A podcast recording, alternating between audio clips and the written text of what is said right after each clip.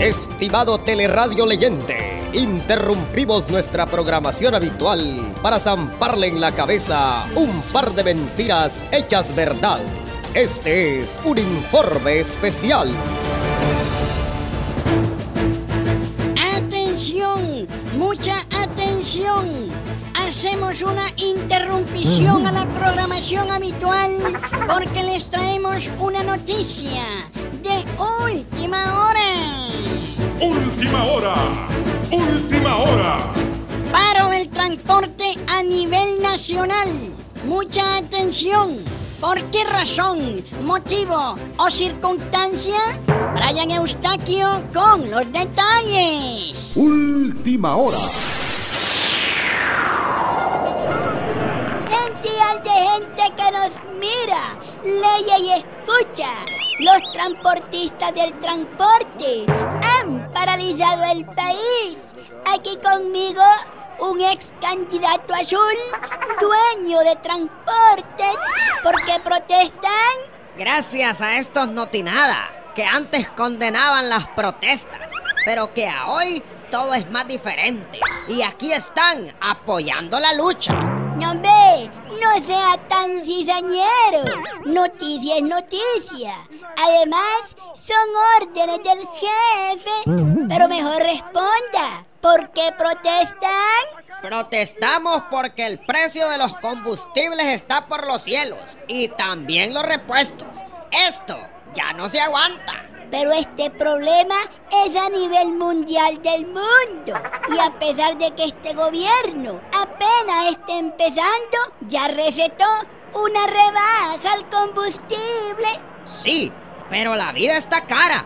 Las ganancias son poquitas. Y no se puede dar un servicio de calidad. Así no se puede trabajar. Este gobierno nos tiene que resolver. ¿Y por qué no paralizaron el transporte en el gobierno anterior? ¿Será porque buscan boicotearles? Ah, porque entre correligionarios nos entendemos. Pero hace memoria que sí protestamos y apoyamos las luchas del pueblo. Ah, sí, una vez salieron. Dijeron que apoyaban al pueblo, mm, pero al no más les recetaron el aumento, abandonaron la lucha. Es que no queríamos afectar la economía del país. Nosotros somos bien comprensivos. Entre más rápido nos recetan el aumento, más rápido se acaba el problema. Al gentillal de gente le malea que los transportistas solo busquen su beneficio a costa del sacrificio del más pobre. Pero no sea cizañero, porque este pueblo apoya nuestra lucha. Porque no le gusta pegar esas grandes caminadas bajo el sol. Pregúntale, vaya, pregúntales. Vamos a ver si es cierto. Vamos a entrevistar ahí a la gente que viene pasando. ¡Ey, doñita, doñita! Doñita, ¿usted apoya el paro del transporte público? Mira, para empezar, este transporte es privado, no público, porque es el negocio de unos y no del Estado. ¿Y cómo te vas a poner a creer que vamos a apoyar incrementos en el pasaje si eso nos afecta, hombre?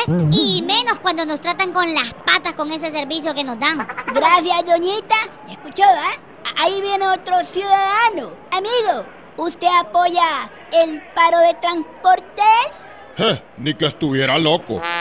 Además, estos no protestan para mejorar la calidad del servicio, vos para que arreglen las calles o para que haya más seguridad, no hombre, solo buscan sus beneficios, son como el asadón, solo para adentro, son unos bárbaros.